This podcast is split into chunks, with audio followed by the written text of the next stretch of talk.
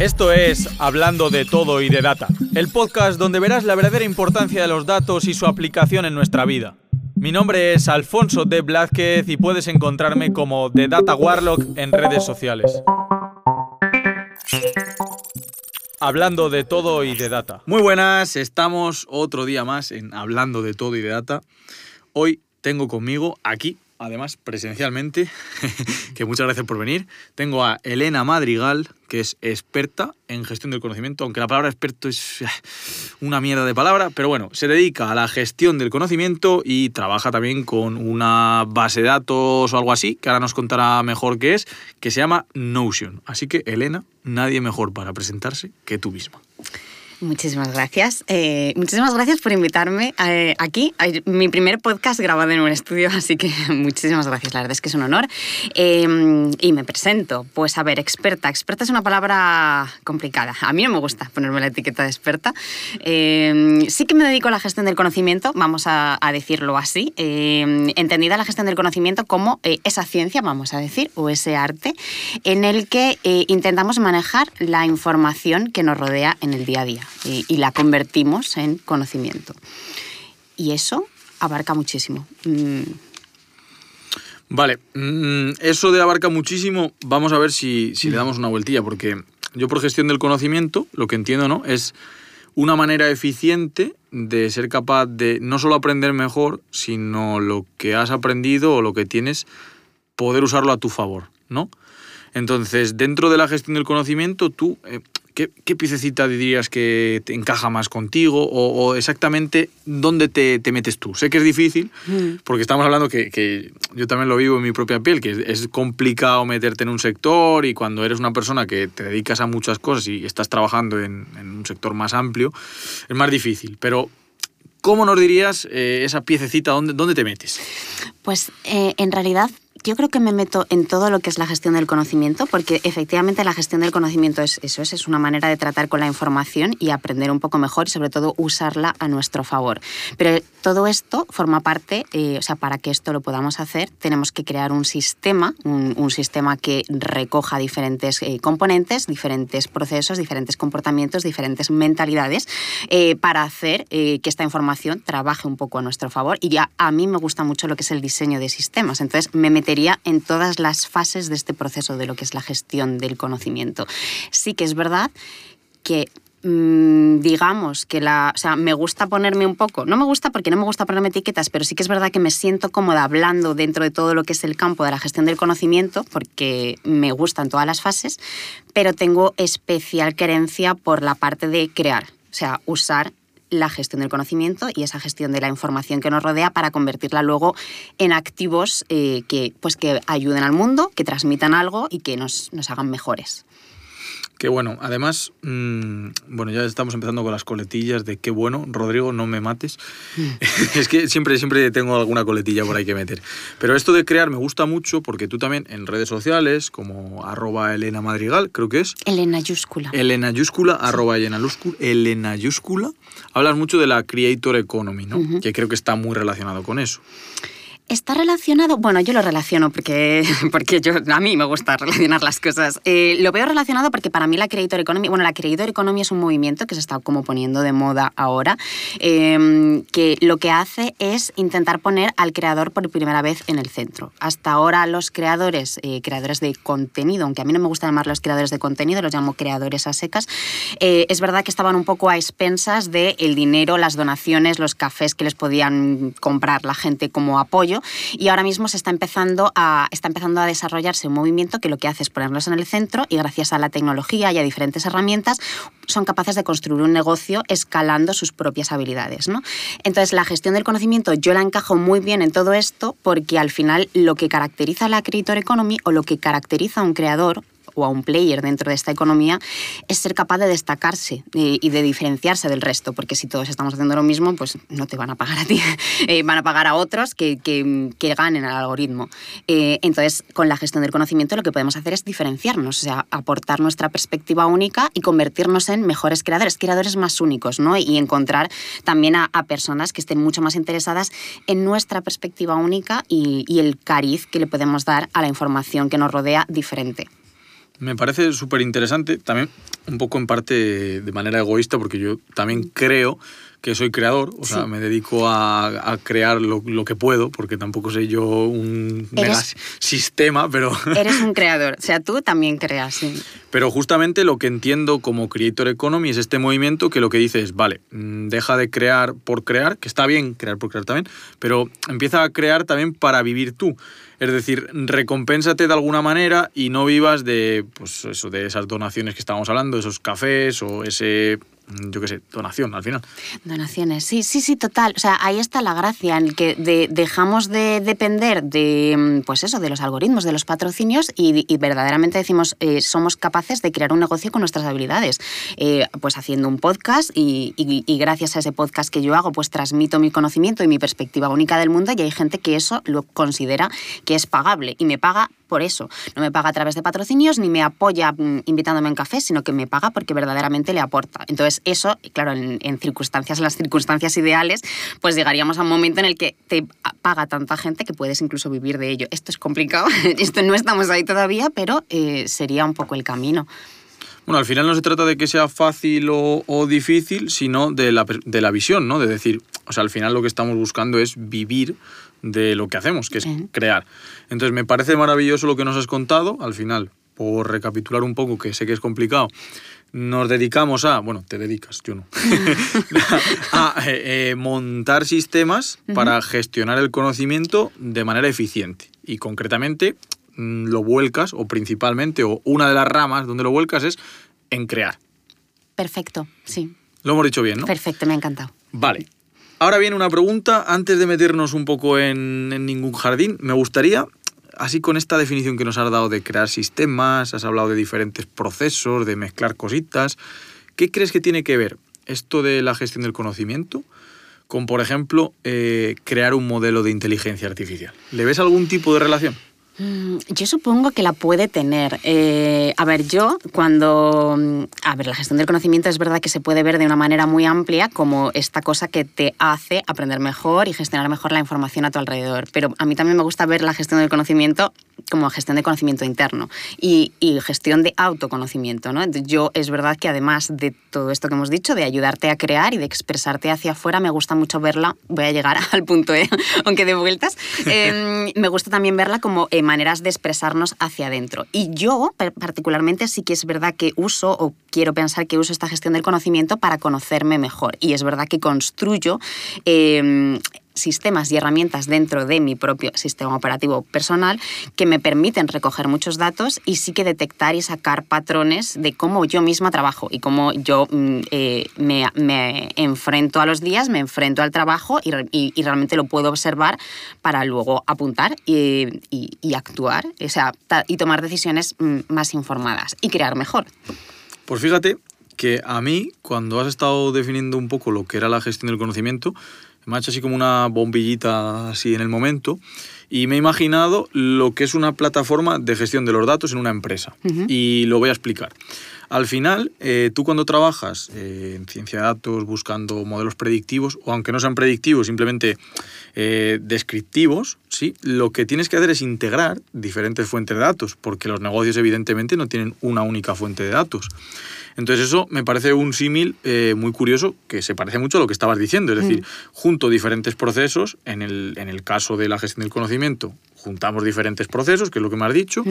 En el caso de los datos también, una empresa, un negocio, tiene diferentes fuentes de datos que hay que mezclar de alguna manera para poner a disposición la información para tomar mejores decisiones en el negocio. Y es que es justamente lo que me estabas diciendo tú de la gestión del conocimiento. Total, total, sí, sí, exacto. O sea, claro, eh, yo te lo he explicado como lo hago yo personalmente, pero en entornos de empresa se ve muchísimo mejor, porque claro, además hay más personas y tienes muchísimos más datos ¿no? con los que trabajar. Entonces, por ejemplo, un, en, un entorno de una empresa puedes eh, recoger por un lado datos de clientes, por otro lado datos de proyectos, por otro lado datos de facturación y juntar y cruzar todos estos datos y toda esta información y realmente tomar decisiones mucho más informadas, ¿no? Pues de este cliente me contrató esto en este momento, eh, sí, sí, y, a mí lo que me gusta también sobre todo es como eso luego lo soporta todo lo que es el sistema de documentación, ¿no? Ya no tanto información de clientes de facturación, sino la documentación que usamos para soportar estos proyectos y que al final soportar estos proyectos lo que nos permite es que los clientes estén contentos y,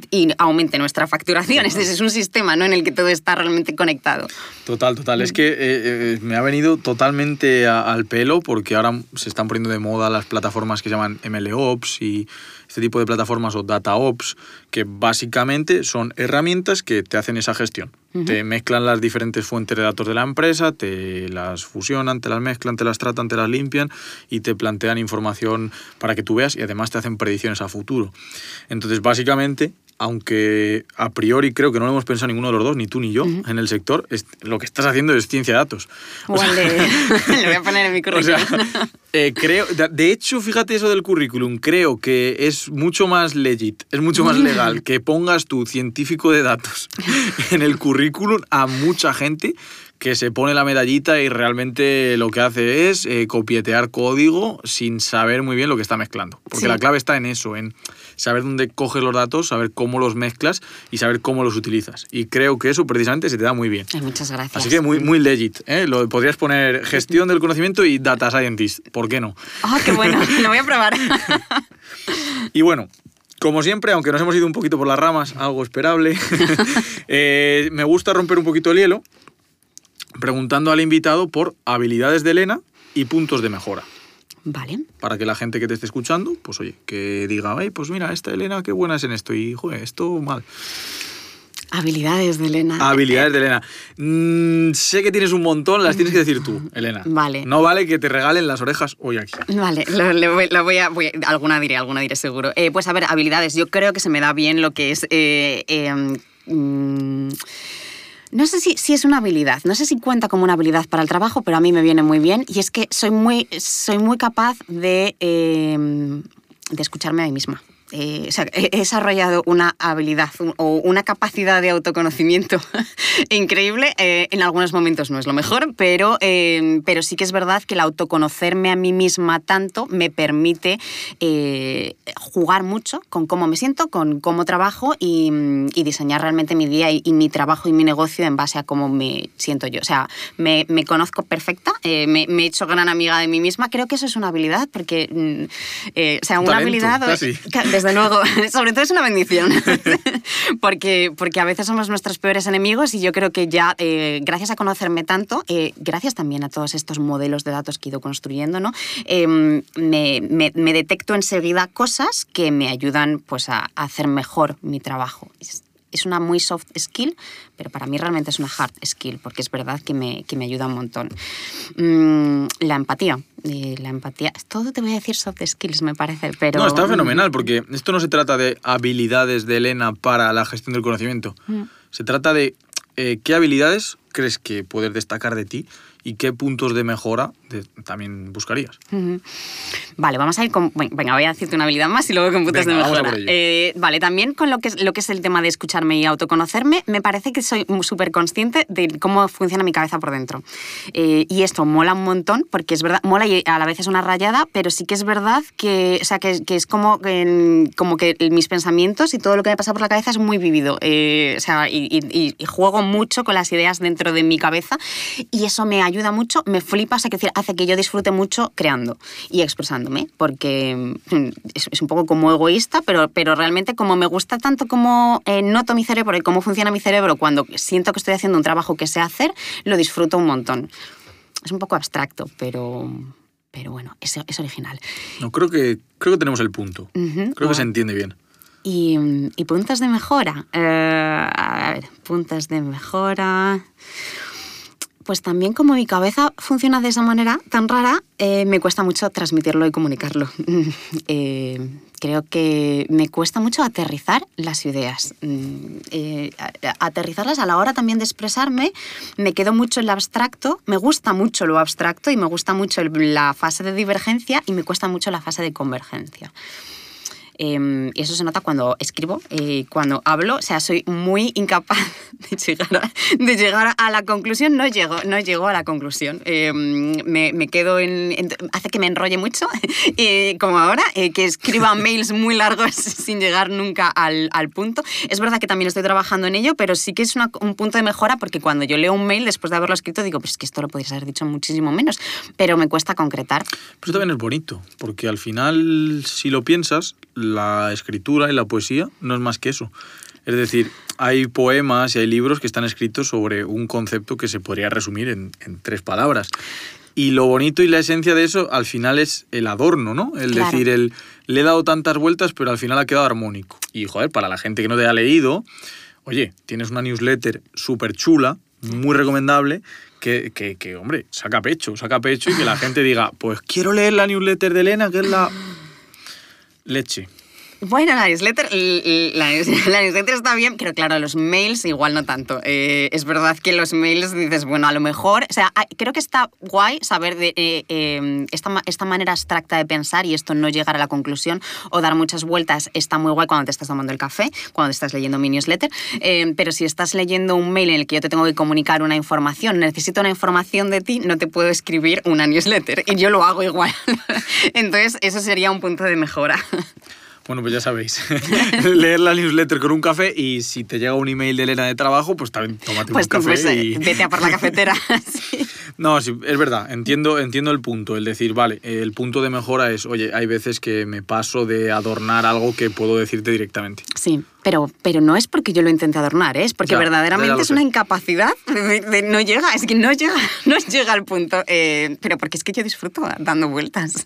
Oye, es maravilloso, ¿eh? Que, conectados están ahí las habilidades y los puntos de mejora. Sí, es verdad. Oye, muy bien, muy bien. Vamos a seguir, Elena, con, un tema ya un poco del el timeline. Siempre con los invitados lo que hago es decir, oye, eh, somos capaces de poner en un timeline el pasado, el presente y jugárnoslas un poco, porque aquí nadie predice el futuro, partimos de eso, por supuesto, y, hasta es complicado atreverse a predecir el futuro, pero mola, mola especular de qué va a pasar. Entonces siempre pregunto por, oye, ¿cómo es el panorama en el sector del invitado? Claro, aquí es un poco difícil, pero bueno, vamos a ver, en, gestión del conocimiento, ¿cómo crees que es el panorama pasado, cómo era antes, o cómo se hacía antes, o cómo crees que se hacía antes? Cómo lo, lo ves ahora, tú, desde tu perspectiva, por supuesto, que esto siempre es Elena Madrigal. Si no, pues estaríamos hablando de otra cosa. lo, bonito es eso. Y también hacer esa predicción, ¿no? Atreverse a, venga, va, voy a intentar dar un paso más allá y a ver cómo creo que va a estar esto en unos años. Sí, eh, vale. Eh, ¿Cómo lo veo ahora? Mm, yo realmente me he metido en la gestión del conocimiento en los últimos años, entonces no, soy, no, no sé muy bien cómo era antes, pero sí que sé que ahora mismo es algo que está bastante candente porque es necesario sobre todo la gestión del conocimiento, bueno, no solamente a nivel de empresa, sino también a nivel personal, porque la información ya no, no solamente nos rodea, lo que es la información digital, sino que directamente nos está comiendo. Eh, nos estamos ahogando en información. Entonces, tener un buen sistema de gestión de esa información, que podamos hacerlo mejor con esa información para crear, para comunicarnos, para hacer mejor nuestro trabajo, incluso dentro del ámbito de la empresa, es esencial hasta hace unos años no lo notábamos tanto porque no había tanta gente trabajando en remoto. Ahora se ha convertido en una necesidad porque hay muchísimas empresas que ya no trabajan de manera física. Entonces, en el momento en el que tú necesitas acceder a una información, ya no puedes preguntarle al compañero de al lado dónde está esa información. Tienes que buscarla y tienes que resurgirla y tienes que, que encontrarla en el momento en el que la necesitas. Para eso necesitas diseñar un sistema en el que sea fácil resurgir esa información.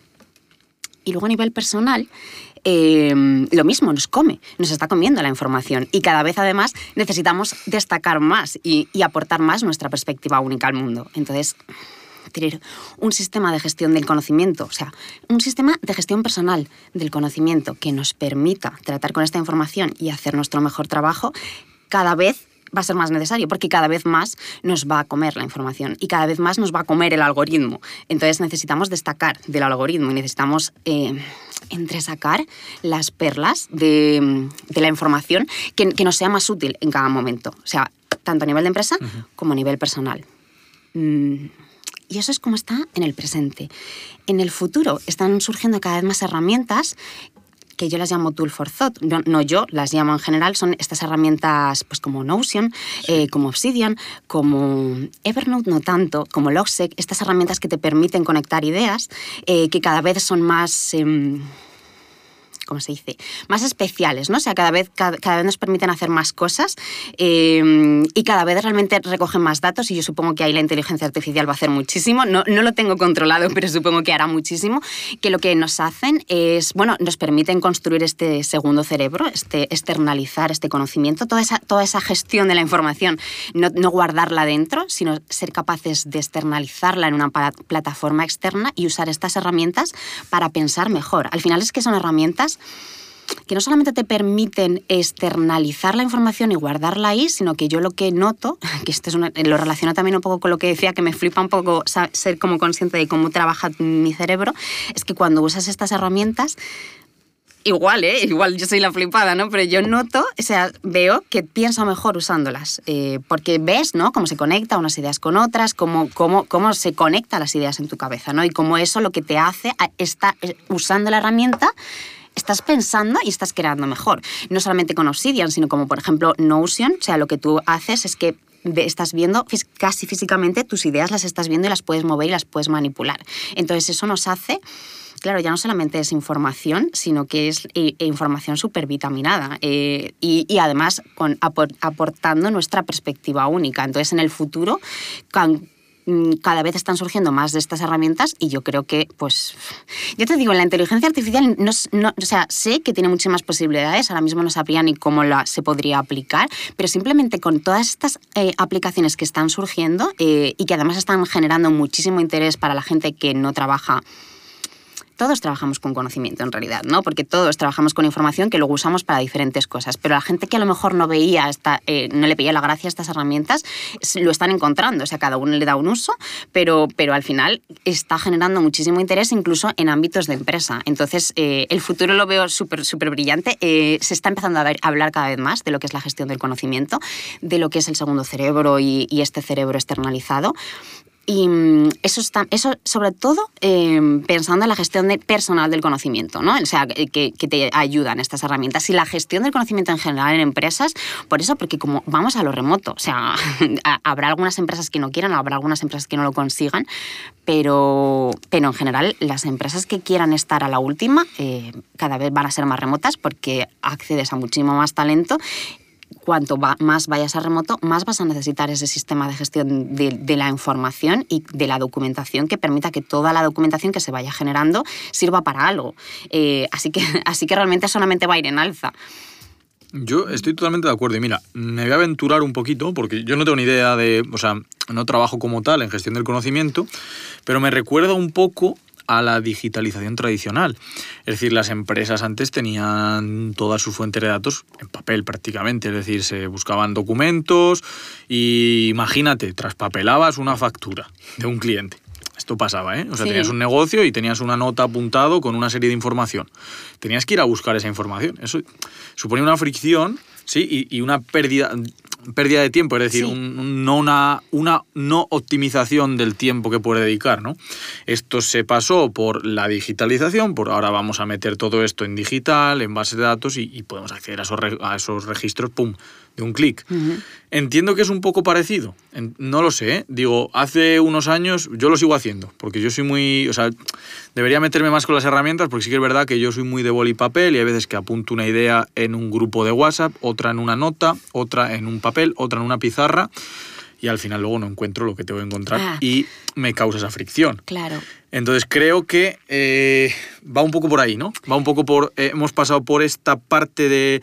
Lo perdemos, ahora están surgiendo esas herramientas que nos ayudan a encontrar las cosas y que a futuro, pues oye, nunca se sabe, pero que va a ir a más. Sí, sí.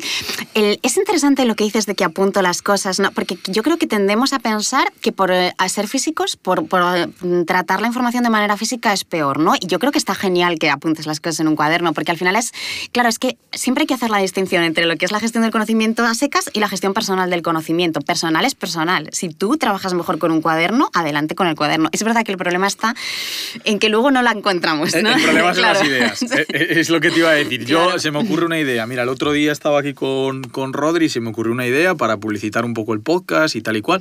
Lo apunté en una nota. Si hoy tengo que buscar la nota, seguramente tenga que echar 10 minutos en encontrarla. Claro. Como está reciente, me acuerdo y no hay ese problema. Pero claro, si pasan una semana en vida de autónomo, que es como 10 vidas de persona digo. normal, pues, pues te, se te olvida. Sí, sí, sí, sí, total. Y sobre todo se te olvida porque has apuntado eso, porque a mí se me olvida. O eh, ¿Pero qué ha apuntado esta cosa en sin contexto? Eh, sí, sí, sí. eh, sí, total, claro. Al final, al final esto lo que hace es que tú puedas, eh, o sea, al externalizar y al sacar todo eso de tu cabeza y meterlo en una plataforma digital, lo que te permite es eso, es que no lo tengas... Que, que no tengas que hacer ese esfuerzo, o sea, es y quitarte esa fricción, Y claro. es que al final, si yo estoy a favor de que una empresa digitalice su sus datos, porque no es información, son datos en Exacto, crudo, exacto. si estoy a favor de que digitalicen eso para poder extraer mejor información y mejor conocimiento de esos datos para el negocio, ¿por qué no voy a estar a favor de, de hacer lo mismo con mis notas personales, sean personales o sean para trabajo? Que, que me da un poco igual, que la cosa es la accesibilidad. Que entiendo tu punto de decir, vale, que lo vuelcas en un cuaderno y que está perfecto, pero que al final hay que ser realista. Y Sí. el cuaderno, pues si eres más o menos ordenado, lo tienes, pero si eres un caos Claro. completo, no lo tienes. Claro, es que por, por aportar como más matices, ¿no? Eh, a un sistema es un sistema, ¿no? O sea, tú puede, puede realmente, tú lo puedes, eh, se puede componer de cosas que no sean solamente digitales, también pueden ser físicas, pero el sistema también se compone de rutinas y hábitos, ¿no? Entonces dices, vale, yo, está, yo trabajo mejor en papel, pero entonces instaura la rutina en tu día a día de hacer eh, al final de la semana eh, un repaso de todo lo que has apuntado en papel para que esas cosas no se te olviden, ¿no? O sea, eso, eso es, yo me conozco, ¿no? O sea, yo me conozco. ¿Cómo funciona mejor en papel? Vale, pues yo sigo trabajando en papel, pero también me conozco y sé que si apunto las cosas en papel y luego no vuelvo a mirarlas, las voy a perder. Bueno, pues entonces instauro una rutina que me permita seguir trabajando en papel, pero que luego eso no lo pierda. O sea, eh, al final es, eso es lo bonito, ¿no? Que es personal y que es un sistema y que te lo puedes diseñar tú. Hombre, lo guay es tenerlo todo en digital. sí, claro, pero yo, eh, eh, como no me gusta ser así como súper y, y- y- y me gusta aceptar... Flexibilidad. Claro, claro. Es que creo que es muy importante las- en, la, pers- en la gestión personal del conocimiento la flexibilidad. Porque la gente se obsesiona con las herramientas. Y es que no, si es que a lo mejor la mejor herramienta es un cuaderno. No tiene nada de malo. O sea, lo, lo importante es que tú esas cosas las saques de tu cabeza y las externalices. Y luego hagas cosas con ellas. Oye, y una herramienta digital te va a ayudar. Te va a pero, ayudar. sí, pero, pero si no, o sea, yo no le voy a decir a una persona de 60 años. Yo, por ejemplo, a mi madre te digo yo que ya tiene muchísimas ideas y no la voy a meter en ninguna herramienta. Ya, ya, ya. Pero, pero es una pena que se quede todas esas cosas en notas que luego no vuelve a recuperar. A ver, yo te, te aseguro que estoy haciendo un trabajo porque yo también tengo un sistema, pero es un sistema caótico. Entonces, pues tiene las características y las condiciones que tiene cualquier sistema caótico. Entonces sí que es verdad que yo tengo que, que echarle esfuerzo y, y además centrarlo porque hay muchas cosas que las pierdo. O sea, y me da mucha rabia, porque luego es como, "Oh, ahora tengo que volver. Es que te podría poner ejemplos de, mira, eh, a veces cuando escribo una descripción de un podcast, eh, la escribo eh, RAW, es decir, me meto, me meto en el mismo editor de subir el podcast y ahí estoy escribiendo. Eh, me, me pasó hace poco que estaba aquí además con, con Rodrigo en el estudio, escribí la descripción, no le di a subir, se me suspendió el ordenador y perdí la descripción. Ya no te queda igual, ¿sabes? No. Y, y- y como, y con esto, pues te podría poner millones de ejemplos que suceden. Eso al final, lo que tú has dicho, con una rutina, con un hábito y con un sistema, que no sea caótico, por favor, un sistema con unas pocas Sí. reglas y que funcione mejor. Que no digo que funcione mal, ¿eh? no me quejo de mi sistema, que además eh, estoy orgulloso de crear como creo, porque también es un poco mi manera de crear. Claro. Sí que es verdad que hay cosas que hay que mejorar, hay que pulir. Mira, si yo también tengo que decir lo de las habilidades que hablábamos antes, pues yo Claro. sé que ahí tengo que poner un puntito. Bueno, la- los sistemas ya sabes que no están perfectos nunca. Totalmente, totalmente. Vale, pues vamos a seguir. Hemos hablado de un montón de cosas. Ahora me gustaría saber qué crees que es fundamental en la gestión del conocimiento. Es decir, para ti, si tú ahora mismo le tienes que decir a una persona que nunca ha oído hablar de nada, ni, ni siquiera, bueno, pues igual ha volcado, porque al final todo el mundo hace algo, ¿no? O sea, por muy poco, todo el mundo hace algo por gestionar el conocimiento. Pero si le tuvieras que decir cosas fundamentales, es decir, esto es fundamental para que la gestión del conocimiento, cómo aterrizar las ideas o cómo lo llevas, eh, vaya bien. Es difícil, ¿eh? La es pregunta. difícil. Es difícil porque te diría, es que lo fundamental es el sistema. Porque yo te puedo decir, lo fundamental es que tú lo que tengas lo captures, ¿no? Porque eso es lo fundamental, es verdad. Tú estás en internet, si no capturas algo que te llama la atención, pues es como si te hubiera mm, resbalado. Eh, vale, pero es que no se puede quedar solamente en la captura, es que o sea, es que hay más cosas fundamentales aparte de la captura, porque si se queda en la captura nos quedamos en el pocket con el pocket o la herramienta que use la gente o el grupo de WhatsApp consigo mismo, que tú metes ahí las cosas y lo tienes hecho, hecho, hecho unos zorros y, no, y luego no vuelves a ello. Entonces lo fundamental no puede ser solamente la captura. La, la, organización, pues la organización es importante, claro, porque es en el momento en el que tú eh, coges lo que has capturado y lo clasificas, pero, mm, pero luego si no caemos en mm, esto que decimos de eh, he, pasado muchísimas horas poniéndome la biblioteca de iTunes súper bonita y luego no me interesa la música, la música que tengo ahí, ¿no? Que era lo que hacíamos antes. Yo recuerdo que era como descárgate todas las portadas de los álbumes y luego era como ya la música no la quiero escuchar. pues esto igual, no puedes caer en estar clasificando y organizando toda la información si luego no haces nada con ella. Entonces, es que lo fundamental es el sistema, es todo. Es la captura, es cómo lo organizas, es cómo lo destilas, ¿no? Para sacar las perlas para mí realmente, pero esto ya es un sesgo, para mí lo fundamental es luego cómo la usas para expresar algo. Pero claro, mm, esa es la finalidad última. Sin antes haber hecho eso, todo lo demás, la gente se queda ahí normalmente. Es mm, capturo, sí, igual hay gente que lo tiene un poco más organizado y hay gente que lo tiene en su obsidian y tiene el obsidian precioso, pero si luego no haces nada con eso, ¿de qué nos sirve? Vale, o sea, como dos pasos, ¿no? Primero, eh, tener un sistema, que a mí ese me parece... Ese es el paso. me parece eh, la necesidad absoluta el decir, hostia, mm. con perdón, pero, pero sí, hostia, eh, necesito un sistema que no sea, voy a llenar mi barra de marcadores. Exacto. Porque es que, o sea, hablo desde, desde lo que me pasa, es decir... Yo al final, cuando pasa el tiempo, sí que lo, lo mezclo, lo mixeo y, lo intento poner bien. No es la mejor manera de ponerlo y ahí es donde tengo que tocar, mm. pero sí que es verdad que no queda en guardo marcadores o me mando audios por WhatsApp, mm. pero sí que es verdad que hay veces que me da hasta ansiedad. es decir, digo, yo como ahora voy a entrar aquí si tengo 250 mensajes en WhatsApp y tengo notas y tengo textos y y te agarras así la pierna y dices, tío, tío. Y lo cierras otra Y digo, no, no puedo más. A otra cosa. Ya empiezo el mes que viene, ¿sabes? eso me pasa a mí en LinkedIn cada vez que. a mí me pasa con las facturas. Oye, que tienes que subir lo de los gastos del trimestre. Y yo, ¿cómo? Que ya han pasado, han pasado tres meses y no he subido nada. Vaya, qué sorpresa, no sabía. Tío, es terrible. Sí, sí, lo de categorizar los gastos y todo esto me pasa igual, me da muchísima ansiedad. Pero como tienes una fecha límite y está ahí el monstruo de las galletas, a.k.a. Hacienda, eh, buscando que no la líes, no puedes hacer otra cosa. Tienes, que, tienes esa fecha límite. Como no hay nadie que te diga que tienes que tener un sistema de gestión del conocimiento, pues no lo haces. Pero aquí está Pepito Grillo, Elena Madrigal, diciéndote, tío o tía, montate un sistema de gestión del conocimiento porque lo vas a agradecer. Exacto, exacto. Y también debe decir que todo el tema de las facturas también forma parte de tu sistema de gestión del conocimiento. ¿eh? Toma. sí, sí. claro, o sea, yo lo tengo. Yo en mi sistema de gestión del conocimiento tengo, claro, yo, yo sé, o sea, yo sé que necesito rutinas y hábitos. Eh, y uno de, los, o sea, uno de los muchos hábitos que sé que tengo que no me gustan, pero sé que los tengo que hacer, eh, es em, a, nivel semanal imputar los ingresos y los gastos. A nivel semanal, que muchas veces no lo hago. A nivel semanal, yo con que la una vez cada trimestre. no puede ser. está bien, ¿sabes? Pero, pero claro, ¿qué pasa? Que si lo haces una vez al trimestre, se te ha comido. Eh, entonces es mejor hacerlo una vez a la semana. Eh, a mí, yo no lo hago una vez a la semana. Aquí seres de luz no existen. No, no, no, ya, ya. Em, pero sí que lo tengo, lo tengo como una cosa que sé que tengo que hacer semanalmente, hay semanas que no lo hago. Eh, y, y, jolín, es que semanalmente son unas poquitas trimestralmente eso. Eh, y lo mismo pasa cuando capturas información. Yo me aseguro todos los días, y no todos los días lo cumplo, ¿vale? Pero yo todos los días tengo ahí el check, porque si acaso lo puedo marcar, que todo lo que he capturado ese día lo organizo y lo clasifico. Entonces, a mí no se me acumula, eh, porque dedico dos minutos al día a decir, vale, captura estos tres artículos, estos tres tweets, mm, de qué va, eh, para qué me sirve. Mm, ya está, take away, ya, ya está. Y, y, y, si no lo necesito en ese momento, no lo vuelvo a usar. No vuelvo y ya tienes un sistema que decías antes que te conoces muy bien. Exacto. Y eso te ayuda muchísimo. Claro, pero es que yo me conozco bien a base de hacer esto. Es por eso. es una rueda. Exacto, es un sistema. Por eso lo fundamental, yo sé que la, es la, la respuesta fácil, pero a la vez es la respuesta más compleja. Es, lo fundamental es el sistema es que no puede ser una sola cosa, porque es un sistema complejo. Los sistemas complejos eh, están compuestos por diferentes componentes. Entonces, no, no puedes... Tiene una receta. Exacto, no puedes tratar un componente aislado, necesitas creártelo entero.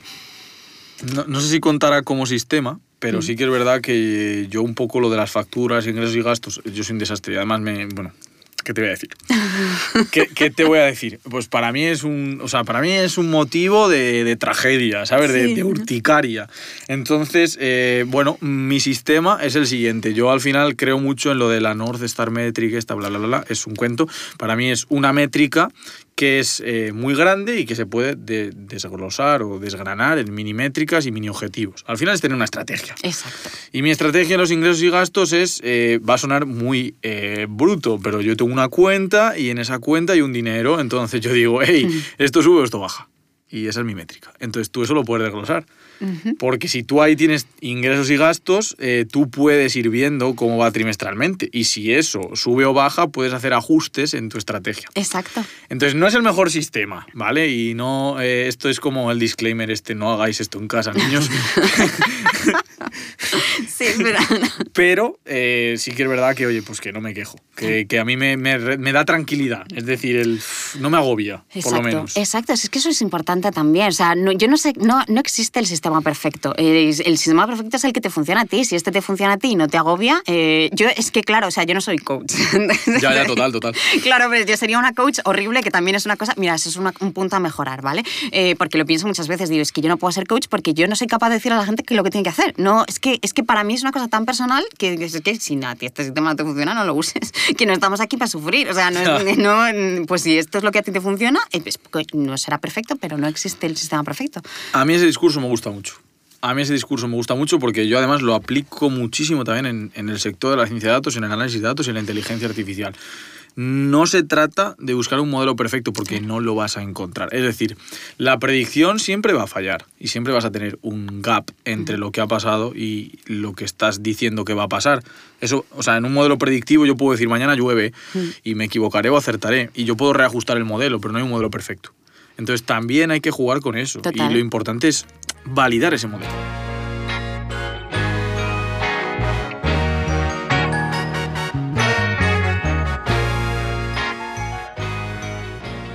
Yo siempre digo en clase, eh, no os centréis tanto en buscar un modelo perfecto, sino en validar muy bien, entender qué es lo que falla, buscar, poner parches en lo gordo, mejorar lo que falla y seguir. Exacto.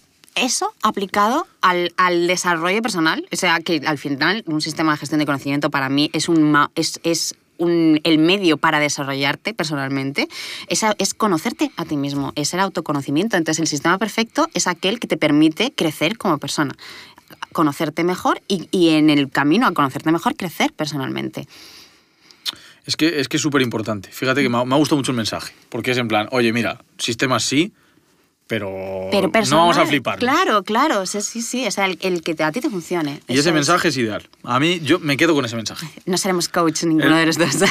No, pero, pero está bien, está bien. Tampoco hace falta evangelizar en, algunos aspectos. Claro, es decir, está. está. bien. Es decir, utiliza algo que te funcione, no te vuelvas loco. Y además, pues mira, Elena tiene un montón de herramientas y te puede ayudar en un montón de cosas para que tu sistema sea mejor. Sí, Pero, oye, tampoco busques tener el sistema de Elena porque igual no es para ti. exacto, exacto. Elena lo que intenta es inspirar a que cada uno, o sea, dice, yo lo hago así y, y- y despertar esa inquietud en las personas para decir, ah, yo lo podría hacer de esta otra manera, porque yo funciono así, ella funciona así, pero yo funciono de esta otra forma. Eh, ahí, ahí está un poco lo que estamos intentando. Muy bien, muy bien. Vamos a, vamos a meternos un poquito en algo más concreto. Vale. Quiero hablar de Notion, porque aparte de la gestión del conocimiento, tú eres muy buena. Además, eres eh, Certificate Consultant en Notion. Yo no me sé el título tampoco. Eh, no sé, yo el otro día me di cuenta de que ya sé lo que soy. Soy eh, Chief eh, Memes and Sticker Officer. Ah, fenomenal. Eso es lo que se me da bien. Yo quiero eso también. Es, eh, me he autoproclamado eh, el jefe de los memes y los stickers y creo que está, está Eso correcto. creo que me encaja. Creo que, creo que está ok. Entonces, mm, títulos aparte, títulos aparte, eh, sí que se te da muy bien trabajar con Notion. Yo lo he visto. Eh, tienes plantillas a disposición de la gente eh, que son brutales, que yo utilizo algunas de ellas Gracias. y que la verdad que funcionan muy bien. Eh, vamos a hablar un poquito más de Notion. Vale. ¿Cómo empiezo en Notion? Bueno, primero, ¿qué es? Porque claro, yo he dicho Notion y... ¿Qué es? Ya ves. Cuéntanos. Eh, pues a ver, Notion, yo siempre digo lo mismo, Notion se vende a sí misma como herramienta de productividad todo en uno. A mí no me gusta la palabra productividad. Uf, a mí tampoco me gusta nada. No me gusta nada decirlo así, pero es como se vende. Eh, es verdad que es una herramienta que te permite hacer muchas cosas dentro. Entonces yo últimamente, así en petit comité, la llamo herramienta de posibilidad. Porque es verdad que es un lienzo en blanco. Es un lienzo en blanco que tiene una serie de bloques y con los bloques construyes cosas. Yo lo que construyo son herramientas y sistemas. Esos sistemas de los que hablábamos los construyo dentro de la herramienta de Notion y, y la gente podría mm, hacer lo mismo. O sea, lo hago yo, porque se puede hacer, ¿no? Entonces, mm, la gracia es aprender a usar estos bloques y, mm, y aprender... O sea, a mí lo que me gusta, eh, lo que te decía antes de las herramientas de pensamiento de Tool for Thought, es que es una herramienta que, te, como es un lienzo en blanco, te fuerza obligatoriamente a pensar en cómo funcionas tú por dentro para usarla. Porque si no, te limitas a la checklist y ya está. Pero si le quieres sacar partido, tienes que pensar, o sea, tienes que preguntarte a ti mismo cómo funcionas, cómo son tus procesos, cómo es, es tu sistema, si es que lo tienes, y si no lo tienes, probablemente te tengas que diseñar uno, te obliga a hacerlo. Entonces, te, te hace pensar mejor. eh, y, y te hace eh, ser más consciente de tus procesos ¿no? y de tus flujos de trabajo. Y yo lo que hago es crear sistemas dentro de esta herramienta. Yo aquí eh, voy a meter eh, el dedito en, en la llaga. Es decir, Ya. ok, yo soy muy bien, o sea, Notion me gusta, eh, me gustaría usarlo mejor, pero me gusta, pero tiene un problema con lo mismo que has dicho tú, y es decir, es un, o sea, es un lienzo en blanco. Sí. Sí, pero un lienzo en blanco tiene muchas ventajas, todos sabemos, te ayuda a pensar mejor, te ayuda a tener que diseñar tu sistema, pero tiene un pero que para mí es bastante gordo, y es decir, vale, parto de un lienzo en blanco, qué putada. Ya, ya. ¿Cómo solucionamos eso? Es decir, mm, yo quiero empezar a tener un sistema. Con Notion puedo no partir de en blanco porque esto es una parálisis total. Es decir, yo también me pasa en mi sector. Es decir, a mí me dan una base de datos, me dan un lienzo en blanco y si no he visto eh, varios procedimientos antes, aunque no sean el mío, Sí. pero he visto varios y he visto como, bueno, esto viene bien, hay que hacer todas estas cosas y tengo pf, estas posibilidades, ya sé arrancar. Pero un lienzo en blanco mm, a mí me, me- me causa un poquito de mm, intranquilidad. Por Claro. eso digo, vale, vamos a, a ver este punto negativo de Notion, cómo nos lo solucionas. Hombre, a ver, la herramienta en realidad es un lienzo en blanco, pero ellos tienen el detalle de dejarte en tres o cuatro plantillas para que tú lo veas en blanco. pero las plantillas son una mierda. Em, no usemos las plantillas de Notion. Em, a ver, eh, eh, es verdad que Notion, la gracia que tienes, o sea, la gracia que tiene cuando empiezas a usarla es ver cómo la usan otras personas. O sea, ver, ver esas posibilidades, ¿no? Que se abren cuando la usas, porque es verdad que tú en blanco no, no, no sabes lo que eres capaz de hacer. Yo es verdad que un poco em, con esta idea, que porque era consciente de que esto pasaba, mm, creé el proyecto este de Aprende Notion, que, que es un canal de YouTube con vídeos y una página web hecha en Notion. Eh, en lo, que, lo que hacía era realmente eh, querer, quería enseñar a la gente las posibilidades que tenía la herramienta, cosas que iba construyendo en ella, o sea, enseñaba un poco los fundamentos y, me- y según iba enseñando los fundamentos, iba construyendo cosas para que la gente viera qué cosas se podían construir. Entonces, en el momento en el que tú empiezas a ver que puedes crearte un sistema de gestión de proyectos, eh, las recetas de cocina uniéndolo con los ingredientes y luego hacerte la lista de la compra, eh, una herramienta para planificar viajes, Ent- eh, es- se te empiezan a abrir posibilidades ¿no? mentales y, y- y- y luego ya es cuestión de conocer muy bien estos bloques y pasar muchas horas dentro. Em, pero esto es como Photoshop, ¿no? O sea, tú en Photoshop ves lo que hace la gente y dices, y ahora me encuentro Hostia, yo con el canvas en claro. blanco, claro, es lo mismo. Pues, pues en primero saber que puedo hacer esto, genial, vale, yo sé que puedo hacer esto, y ahora voy a ir eh, viendo lo que hace cada herramienta, lo que hace el pincel, lo que hace el tampón de clonar, lo que hace tal, y voy jugando infinito. eh, y claro, no, no todo el mundo es buenísimo en Photoshop, porque no todo el mundo le ha echado horas y horas. Está claro. Mm, Pero, pero es, es, es- Es el mismo punto. O sea, al final Sí. lo que dices es fijarnos en lo que hacen otras personas, Ujú. darle una vuelta, verlo Y, Y después trastear decir, tú. exactamente, y Ujú. trastear tú. Sí. Y igual que en Photoshop es verdad que tú puedes pintarrajear y no vas a conseguir nada, necesitas un poco una idea de qué es lo que quieres hacer y lo que es lo que quieres diseñar o lo que sea. En Notion igual, o sea, en Notion tú puedes trastear, pero te vas a quedar en las listas de la compra. Yo sí que es verdad que recomiendo decir, vale, ¿qué quieres construir? Construyete algo, eh, un, un sistema de recetas. Pues empieza y en el momento en el que tú te quieres un sistema de recetas, pues ya estás creando una base de datos con recetas y otra base de datos de ingredientes y luego las vas conectando y entonces ya puedes ir jugando con las diferentes funcionalidades que te permite la herramienta y en el momento en el que haces eso es verdad que tú la cabeza se te empieza a, se te empiezan a despertar más ideas y empiezas a ver, ah, pues también podría hacer esto y esto que siempre me he preguntado cómo haría para traquearme los entrenamientos, pues lo voy a hacer también igual siguiendo estos mismos principios. Entonces ahí es cuando empiezas a crearte mundos dentro y luego es igual esos mundos se convierten en tu sistema operativo o igual no, o igual solamente la usas para recetas. Em, Igual, igual ni siquiera es para ti. Exacto, eh, Que eh, o también te das puede pasar. cuenta, eso es, de esta herramienta no es para mí. Elena, ¿nos podrías decir o, o nos puedes decir una o dos eh, aplicaciones que tú creas que son la polla? Para, de Notion. Sí. O sea, dos cosas que tú digas, joder, es que para esto es divino. Es que le veo un, o sea, una utilidad brutal. Para mí la gestión del conocimiento en empresas, incluso personal, pero en empresas eh, me flipa. Me flipa porque lo ves. A ver, en realidad en tu Notion ves la información. Eh, a mí eso me mola mucho porque yo necesito ver la información para funcionar.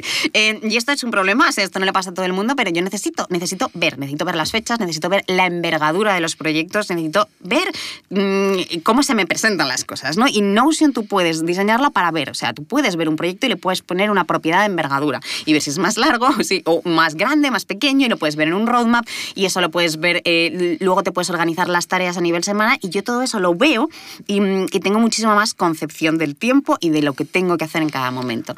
O sea, ya no solo gestión del conocimiento, que yo me imagino una wiki de una empresa, que puede ser, Sí. sino también gestión de proyectos. Es que, ¿para qué es la, nos sirve la gestión del conocimiento si no es para hacer algo con ello? Eh, y la gestión de proyectos es hacer, es la parte ejecutiva de la... O sea, están estos dos tipos de gestión. La gestión del conocimiento es muy bonita, es lo que decíamos antes, ¿no? Organizar nos gusta mucho a todos, ¿no? ¿Para qué quieres tener la wiki si luego no haces nada con ella? Ahí es donde entra la gestión de proyectos, para mí. O sea, la información es poder. Cuanta más información tengas, más vas a poder gestionar, o sea, mejor vas a gestionar los proyectos. Porque no es lo mismo empezar un proyecto y, y- y saber la envergadura. O sea, no vas a saber la envergadura de un proyecto si no sabes con qué información o con qué documentación cuentas para hacer ese proyecto. Pero es que en Notion lo tienes. Si tú en Notion tienes, por un lado, puedes crearte un sistema de gestión de proyectos, pero si ya tienes la wiki y ya sabes, este proyecto, para este proyecto yo he ido guardando a lo largo de todos estos meses toda esta información. Pues es que tengo el proyecto hecho al 80%. O sea, yo eh, los últimos proyectos que he hecho lo, estaban hechos. es que solamente he tenido que recoger información que tenía y documentación que tenía guardada de otros proyectos.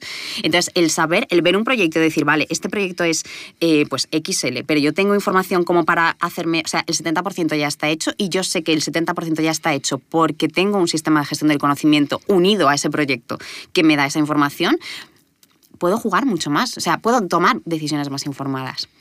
Qué bueno. Me apunto el asterisco de la wiki de empresas para gestión del conocimiento y gestión de proyectos. Sí, es sí. decir, como un todo en uno. Exacto, exacto. Es que es un todo en uno. Por eso lo de la herramienta productividad todo en uno. Lo que pasa Ya. es que es de posibilidad. Productividad es que, caca. Es que productividad, uf, ser productivo, qué pereza. No, no, a mí no me gusta tampoco nada. Sí, sí, sí.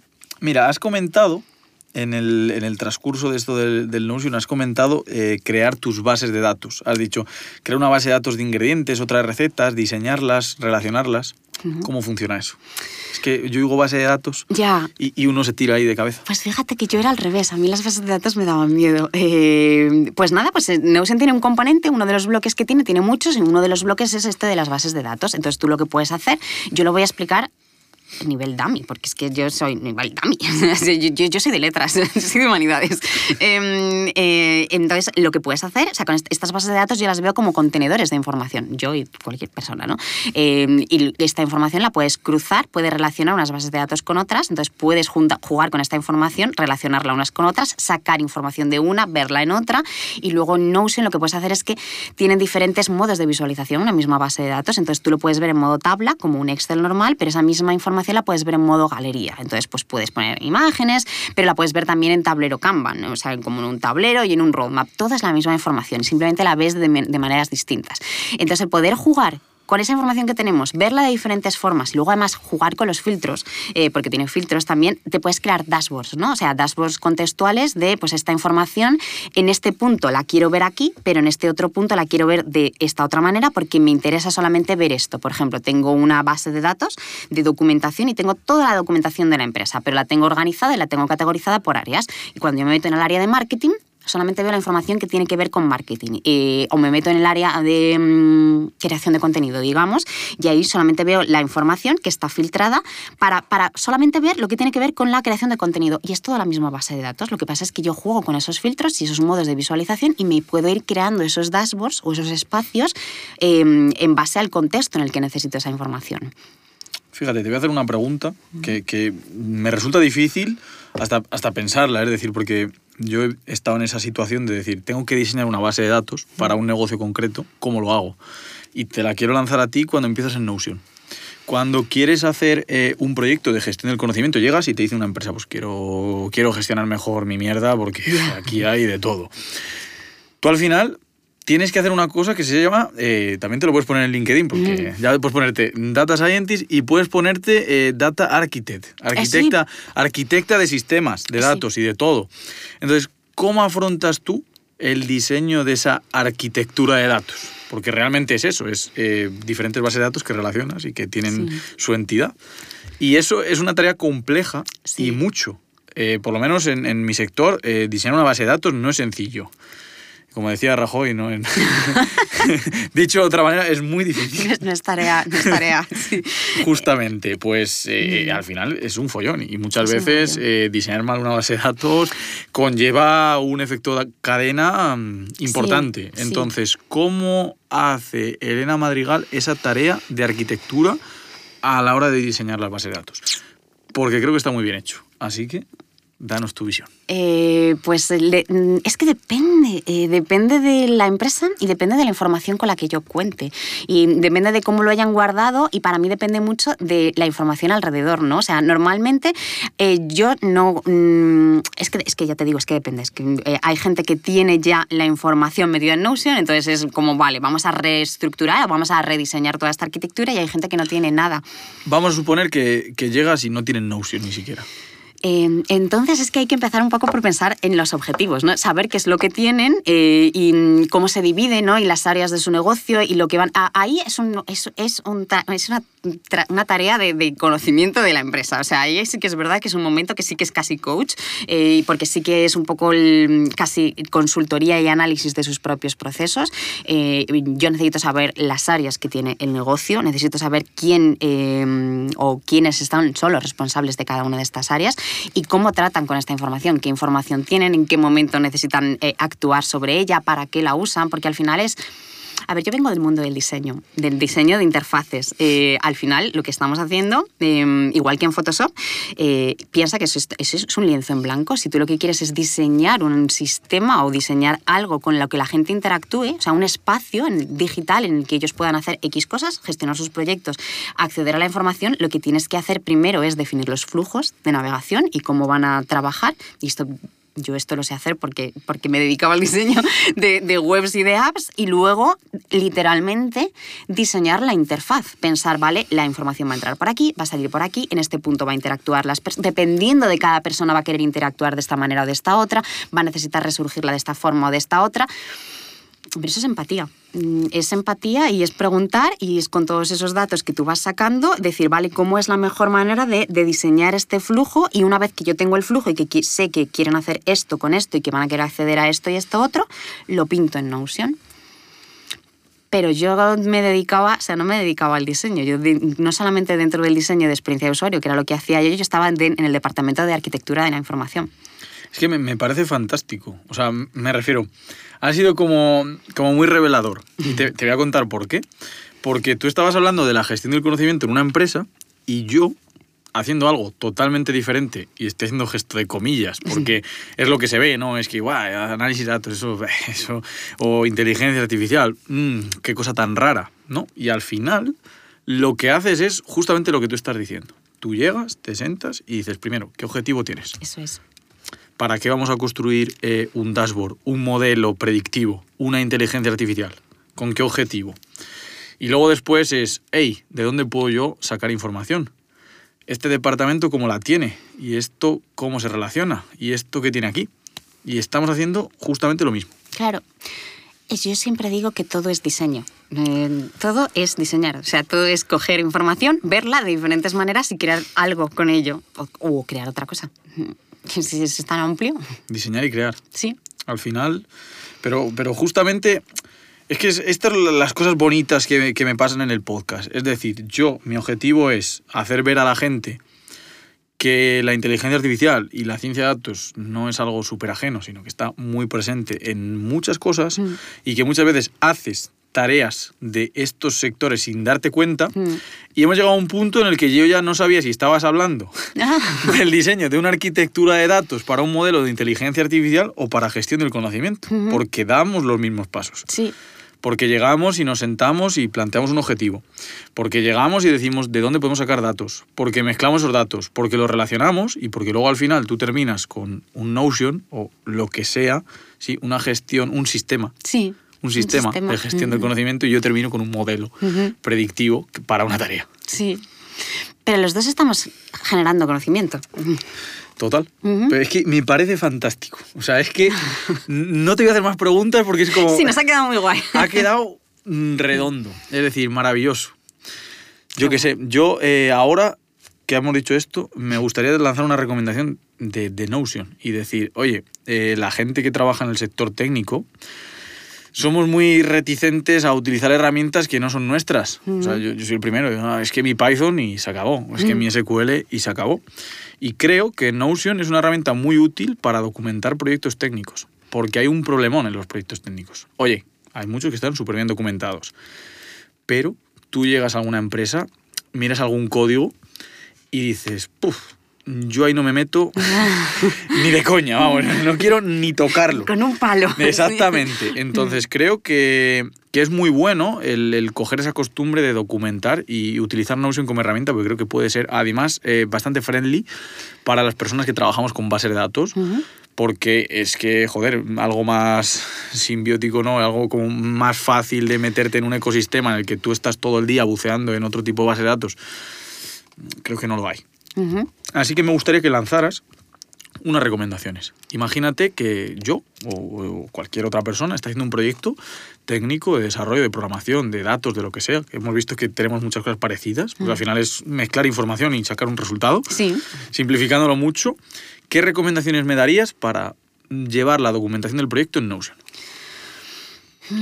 Como tips generales. A ver, es- pero esto te lo dec- a ti y a cualquier persona eh, es, lo, es lo, que, lo que he dicho antes, pero, pero para que veas lo- lo- la coherencia de todo esto, es, eh, es una rutina, o no, ni siquiera una rutina, el hábito de decir, o sea, yo cada vez que he, he resuelto un problema, yo estoy trabajando, ¿no? Mi jornada de trabajo normal, y, y en, en este punto he tenido un problema y lo he resuelto. Apuntar cómo lo has resuelto. Eh, y, y luego es verdad que Notion, pero esto ya es meterse dentro de lo que es el, el gritty de Notion, dices, es que eh, este problema eh, lo he resuelto de esta manera hoy para este proyecto. Entonces es verdad que la- siempre que te metas en ese proyecto vas a ver cómo, has soluciona- cómo solucionaste todos esos problemas. Esa es la gracia de poder relacionar la información y las bases de datos, ¿no? Que no, no solamente es hoy he resuelto este problema como en un diario, sino que cuando vuelvas des- dentro de tres años, por ejemplo, a ver este proyecto o lo que estaba haciendo este día, voy a saber cómo, cómo re- resolví este problema.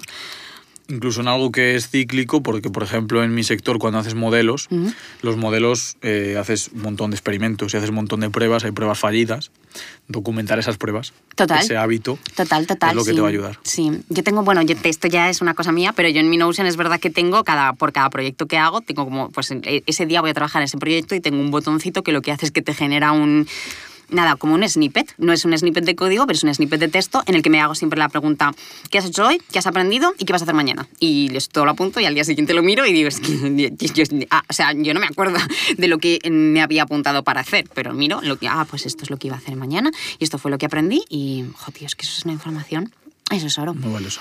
Eso es oro. Oye, ojalá después de este podcast, cuando nos escuchen, la gente empiece a utilizar más Ay. Notion o lo que quieran pero que empiecen a documentar mejor los proyectos, tanto de desarrollo de software como de lo que sea. Claro. En ciencia de datos mm, también es un sector que, bueno, que ahora pf, tiene sus cositas y es algo que está, pf, no sé, ebulliendo, vamos a Ya. decir. No, no, no, no está emergiendo porque, porque lleva mucho tiempo, pero bueno, que sí que ahora mismo está mm, en ebullición. Sí, Entonces, oye, pues aprovechar ese movimiento para documentar bien las cosas y ya no solo por ti, porque tú hoy estás en esta empresa, mañana en otra, y viene otra persona y se come un marrón. Así Total, que, total. ojalá. Es, es una labor de, de empatía de, y de... A, mira, a mí me gusta mucho. Yo cada vez que hablo, o sea, documentar no le gusta a nadie porque no es sexy. Y porque es verdad que muchas veces pierdes mucho tiempo, pero piensa que no es... O sea, te estás haciendo un favor a ti, estás haciendo un favor a... O sea, cuando tú documentas, eh, primero que estás creando conocimiento, estás cristalizando a- aprendizajes y estás generando conocimiento. Además, estás ayudando a que luego otra persona que vaya a venir detrás de ti vaya a trabajar mejor. Estás empoderando a la gente a que trabaje mejor. Eso es una maravilla. O sea, si lo viéramos así, no como, ah, qué rabia documentar, sino, joder, con esto la gente va a poder hacer cosas mejores, eh, la gente documentaría más, yo creo. Yo lo veo así. Maravilloso. Esa es, esa es la palabra. Pues vamos a cerrar el podcast, Elena. Volvemos a dejar ya Notion, gestión del conocimiento, y volvemos a Elena Madrigal, a ti.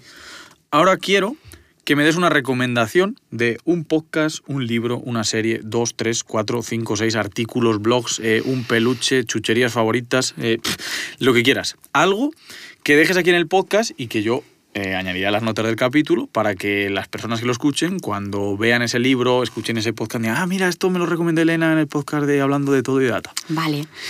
Eh, a ver, no tiene absolutamente nada que ver con data, pero a mí me gusta mucho recomendar una trilogía de películas que es flipante y me gusta muchísimo, que son las de Antes del amanecer, Antes del atardecer y Antes del anochecer. ¿Las has visto?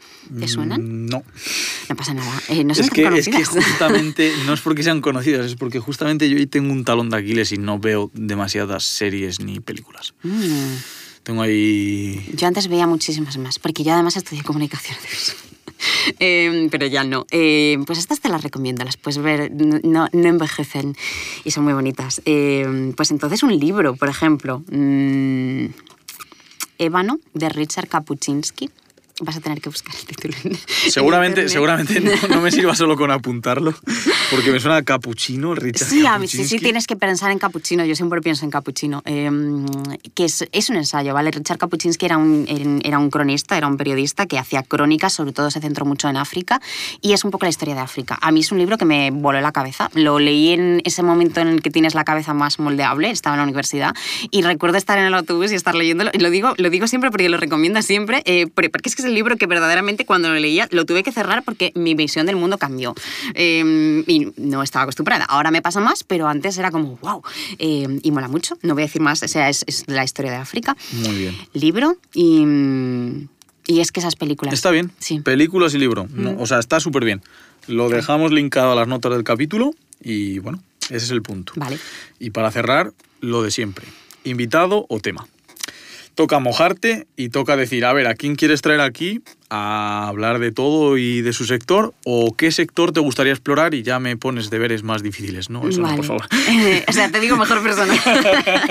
Sí, Eh, por favor, dame vale. directamente su número. Eh, vale, no te preocupes, que te lo voy a poner muy, muy fácil. Eh, te lo voy a poner fácil y luego te voy a decir otra cosa y ya puedes cogerlo o no cogerlo. Venga. Mm, yo quiero oír a María Sahim hablar de data y comunidades. Ahí va. No sé quién es esa mujer, la verdad. Ya, ya. esa era la difícil. Esa era la difícil. Em, María, te vas a venir. Sí, hombre, hombre. Además es que tiene que ser tan interesante. O sea, cómo usas los datos en, la- en el entorno del community building, que, que va a ser muy guay. cosas chulas.